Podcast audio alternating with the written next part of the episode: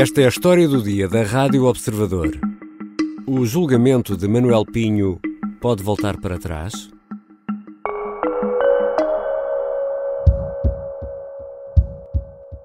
Nós não estamos a fazer um prejuízo subjetivo sobre a senhora estar ou não em condições de poder efetuar o julgamento. O que estamos a dizer é que há um conjunto de indícios de factos que são referidos e que suscitam objetivamente dúvidas quanto à imparcialidade da senhora juíza. Magalhães e Silva é advogado da mulher de Manuel Pinho, Alexandra Pinho. O ex-ministro da Economia e a mulher são dois dos três arguídos do chamado caso EDP. Agora, foi levantada uma dúvida sobre a imparcialidade de uma das juízas que integram o coletivo. Que incidente é este e que impacto pode ter no julgamento deste caso que levou Manuel Pinho à prisão domiciliária? Vou conversar com Luís Rosa, redator principal do Observador, jornalista que há muito acompanha a área da justiça e a criminalidade económico-financeira. Eu sou Ricardo Conceição e esta é a história do dia.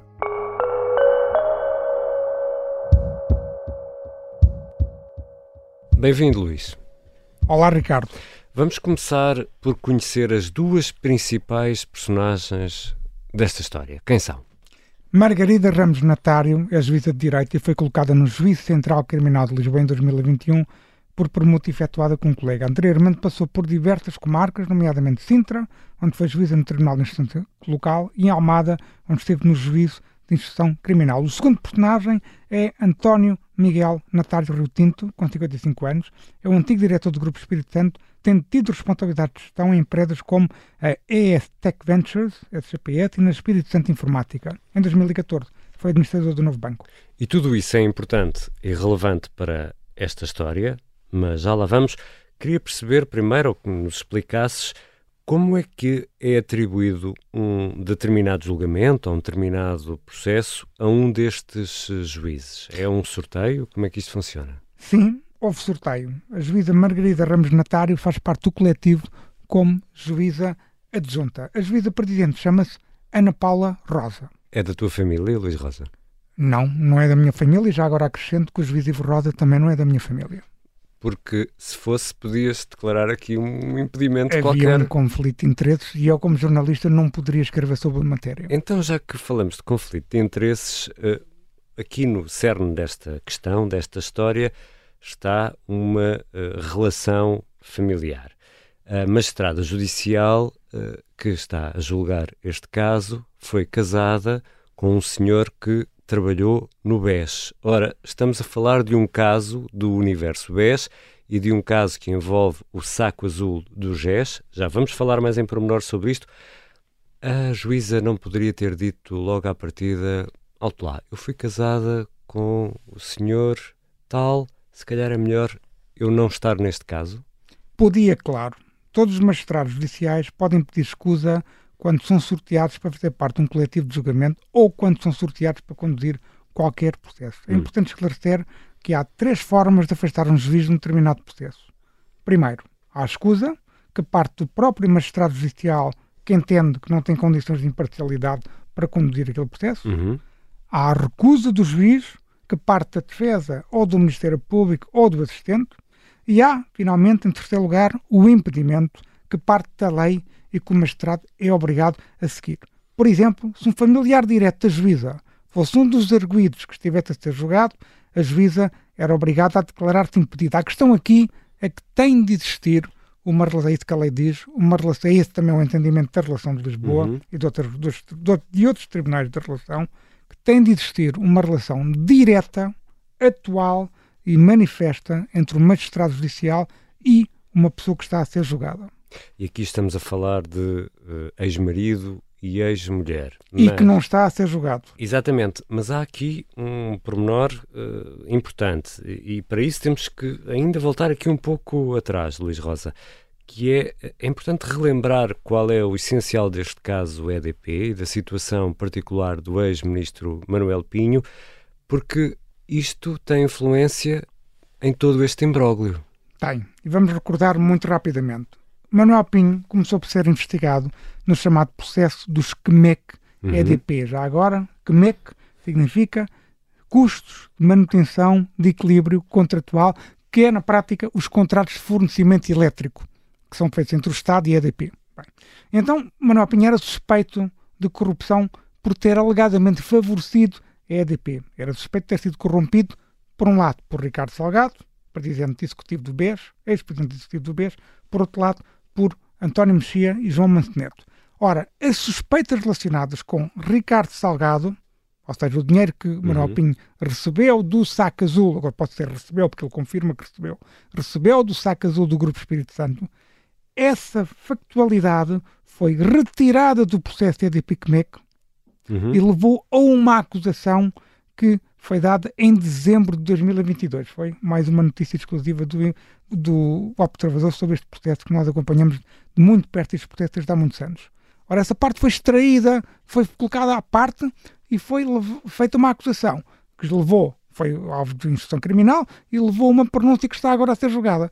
No que diz respeito às suspeitas relacionadas com a EDP, ou seja, a alegada suspeita de corrupção de Manuel Pinho por parte de António Mexia Manteneto, continua a investigação.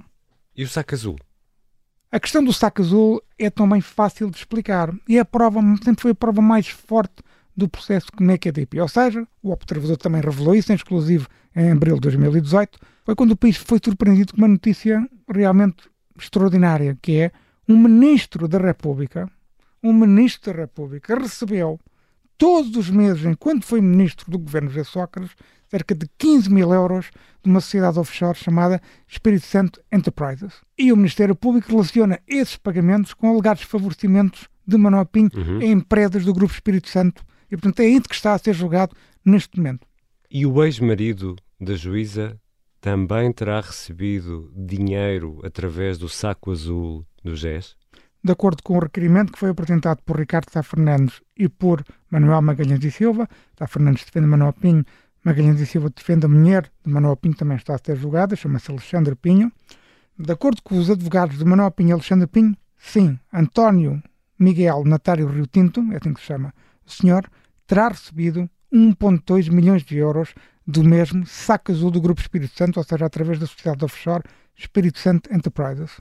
Porque era a prática comum uh, do, dos altos quadros uh, do Banco Espírito Santo? Era uma prática comum. Nós, aqui no Observador, fizemos várias investigações sobre isso, tivemos acesso às contas bancárias da Espírito Santo Enterprises e eu estive a ver isso em pormenor. E sim, é uma, era uma prática comum, institucionalizada, de que, aliás, o próprio Manuel Pinho já depois, nesse sentido também, no, neste julgamento, de que os membros da família Espírito Santo, administradores do BES, administradores de outras empresas do Grupo Espírito Santo e diretores do Grupo Espírito Santo, um número muito alargado, recebiam por baixo da mesa, digamos uhum. assim, um complemento salarial através de uma conta bancária que era aberta no Banco Privé Espírito Santo, que era o banco suíço do Grupo Espírito Santo. E esses valores, esse tal complemento salarial, não era declarado ao fisco português. Portanto, havia aqui uma prática institucionalizada de fuga ao fisco. Hum é importante referir que o observador, quando fez as suas notícias sobre o saco azul do Grupo Espírito Santo, não encontrou, porque muitas das contas estão em sociedades offshore que nós não conseguimos identificar, uhum. ou seja, os pagamentos feitos pelo saco azul do Grupo Espírito Santo são feitos a outras offshore uhum. que nós não conseguimos identificar os titulares. É importante referir que nós não tivemos nenhuma uh, referência, nenhuma prova de que António Miguel Natário Rio Tinto tenha recebido dinheiro do saco azul do Grupo Espírito Santo. Também não temos nenhuma evidência de que tenha eh, promovida uma alegada fuga ao fisco. Quem afirma, quem afirma que António Manuel Natário Rio Tinto recebeu do saco azul são as defesas de Manuel Pinho e de Alexandre Pinho. Já voltamos à conversa com o jornalista Luís Rosa. Que consequências poderá ter esta situação, neste caso que está agora em julgamento? Estamos de regresso à conversa com o Luís Rosa, redator principal do Observador, um jornalista que há muito acompanha a criminalidade económica ou financeira. Luís, e agora? Dois advogados, neste caso de Manuel Pinho e da mulher, levantam dúvidas sobre a imparcialidade da juíza, pegando nesta situação, no caso do ex-marido, é isso? Exatamente. E a juíza Margarida Ramos Natário teve uma reação em dois momentos. Hum. Num primeiro momento, começou por recusar, isto aqui soube-se através do Conselho Superior da Magistratura, começou por recusar qualquer espécie de dúvida sobre a sua imparcialidade, uhum. porque é esse o objetivo desde o primeiro momento, dos advogados é colocar dúvidas de que a juíza não está em condições, não tem imparcialidade exigida pela lei para dirigir, dirigir não que ela não é juíza presidente, mas para fazer parte do coletivo dos juízes que está a julgar o caso. Ora, Margarida Ramos Natário, como eu estava a dizer, garantiu através do Conselho Superior da Magistratura que tinha estas uh, garantias, cumpria estes requisitos exigidos pela lei e que não estava em causa a sua imparcialidade. E porquê? Porque se tinha separado de António Miguel Natário Rio Tinto em 2014. Portanto, Separado está... ou divorciado? Divorciado. Hum. Desculpa, ainda bem que me corrigiste. Divorciou-se em 2014, divorciou-se em 2014 e, portanto, já foi há muito tempo, já foi há cerca de nove anos uh, e, portanto, não está, isso não, não coloca em causa o seu juízo imparcial. E num segundo momento, e o segundo momento é esta segunda-feira, logo esta manhã, soube-se, através da agência Lusa, de que uh, Ricardo Sá Fernandes e Manuel Magalhães e Silva tinham entregue um segundo requerimento em que escrevem que o ex-marido da juíza recebeu 1,2 milhões de euros do saco azul do Grupo Espírito Santo. E aí a juíza teve uma reação diferente, ou seja, continuou a dizer que continua a ter todas as condições para continuar a jogar o caso, uhum. mas abriu ela própria um incidente de escusa, ou seja, na prática, uhum. pediu ao Tribunal da Relação de Lisboa para que a Relação de Lisboa avalie as suas condições para continuar a julgar este caso. Portanto, a decisão passa agora então pelo Tribunal da, da Relação de Lisboa, não vai ao Conselho Superior da Magistratura, o Conselho que no fundo é, é, é, perante a independência dos juízes, é o órgão que tem a tutela disciplinar dos juízes. Ora está, é essa a questão, é que o Conselho Superior da Magistratura é o órgão de gestão dos magistrados uhum. e é o órgão disciplinar também dos magistrados. Ora, esta questão é uma questão jurisdicional, ou seja, uma questão que tem que ser decidida pelos tribunais. O Conselho Superior da Magistratura não se pode uh, pôr acima dos tribunais. Uhum. Não, não, pode, isso é claro. ilegal. Então, terá que ser o Tribunal de Relação de Lisboa que terá de avaliar esta questão. Onde é que o Conselho Superior da Magistratura podia eventualmente intervir? Eu tenho dúvida, muitas dúvidas que isso venha a acontecer. Teria que, daqui a uns tempos, vamos supor que se supõe, vamos, vamos supor que se indicia de que a juíza, afinal, teve uma relação muito mais direta com a gestão do, do, do Grupo Espírito Santo do que se pode pensar à partida. Aí pode haver eventualmente um problema disciplinar, até porque a juíza podia ter, tinha que se declarar impedida, se calhar, logo desde o início. Mas isso é uma questão disciplinar que eu não me parece que vá que está em cima da mesa. E, e esta, esta questão disciplinar, essa sim é que é da competência do Conselho Superior da Magistratura. Mas, Luís, a, a, grande pergunta aqui, e é a pergunta que também levantam os advogados que têm missão de defender os seus clientes, neste caso os arguídos, claro, é se em algum ponto uh, da vida uh, esta uh, magistrada, esta juíza, beneficiou do tal saco azul do GES? Essa é a grande dúvida e eu acho que aqui nós também temos que ter, uh, enquanto jornalistas, temos que encarar o assunto também com muita seriedade. Claro. O objetivo dos advogados é assegurar a defesa dos seus clientes e fazem tudo o que estiver ao seu alcance para, obviamente, colocar uma dúvida até sob a prova pode existir contra os seus clientes. É essa a missão deles, não é? É a missão deles, como é óbvio. E neste caso é colocar a dúvida, é colocar mais um obstáculo ao andamento do processo. Mais um empecilho, não é? Mais um empecilho. Portanto, tendo isso presente, eu não vou criar aqui nenhuma espécie de suspeita sobre a como juíza. Como é óbvio, como é óbvio. Estamos Nem a falar das dúvidas criar, que são levantadas. Não é? Nós não estamos aqui a criar nenhuma suspeita sobre a juíza.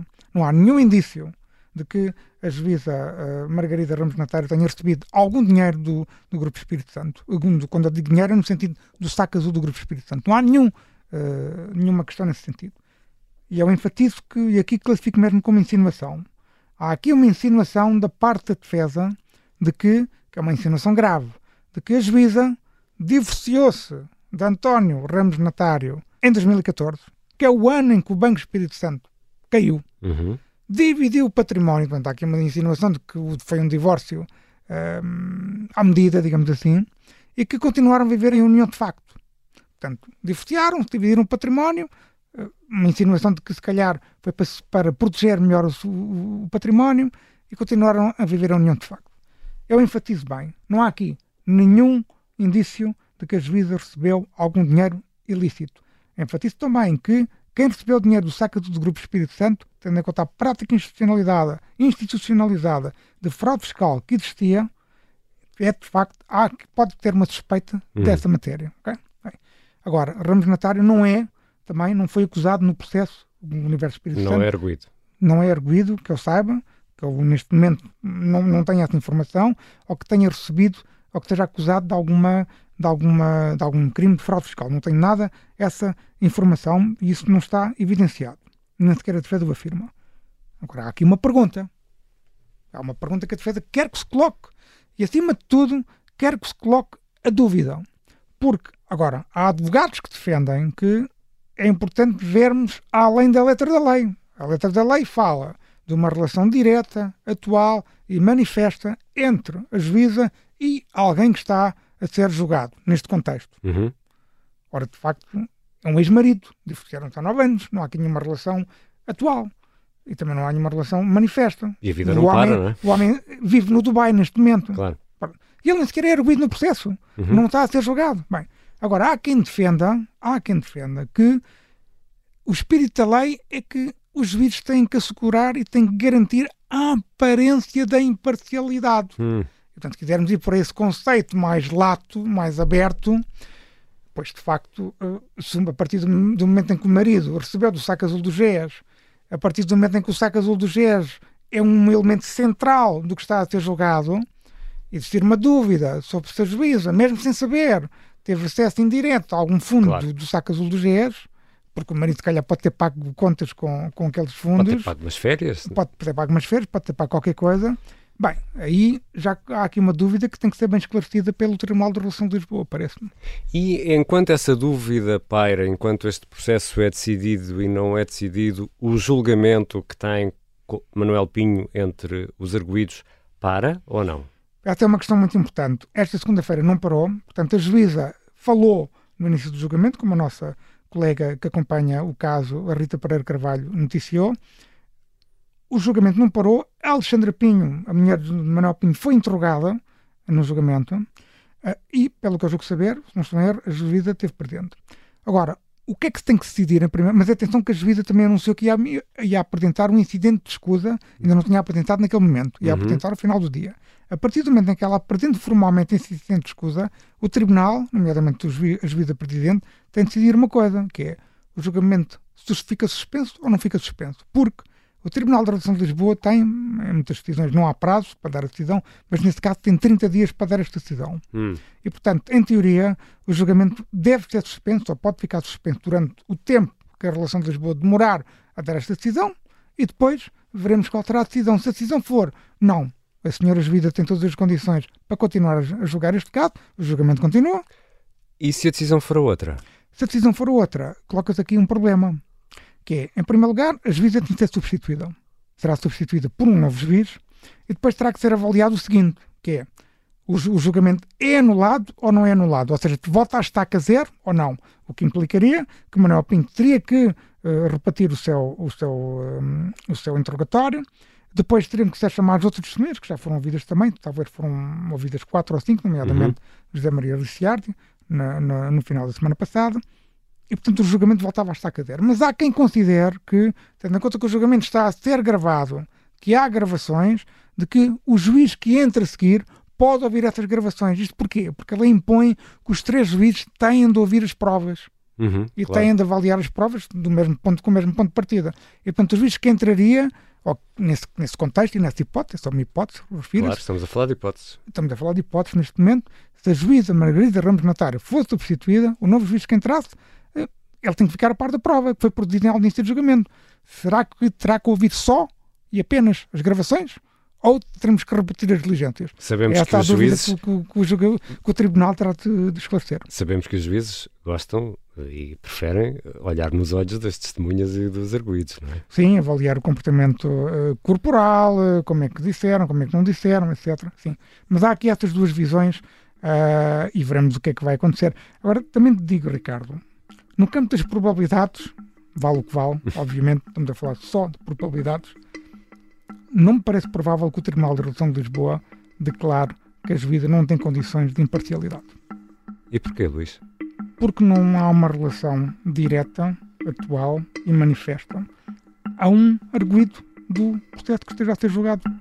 Obrigado, Luís. Obrigado, Ricardo. Luís Rosa é redator principal do Observador. É um jornalista especialista em justiça, sobretudo na área da criminalidade económica ou financeira que há anos que acompanha. Esta foi a história do dia. E se gosta da história do dia, por favor, siga este podcast. É muito simples. Basta clicar em seguir no site do Observador ou na aplicação que habitualmente utiliza, como Spotify ou Apple Podcast.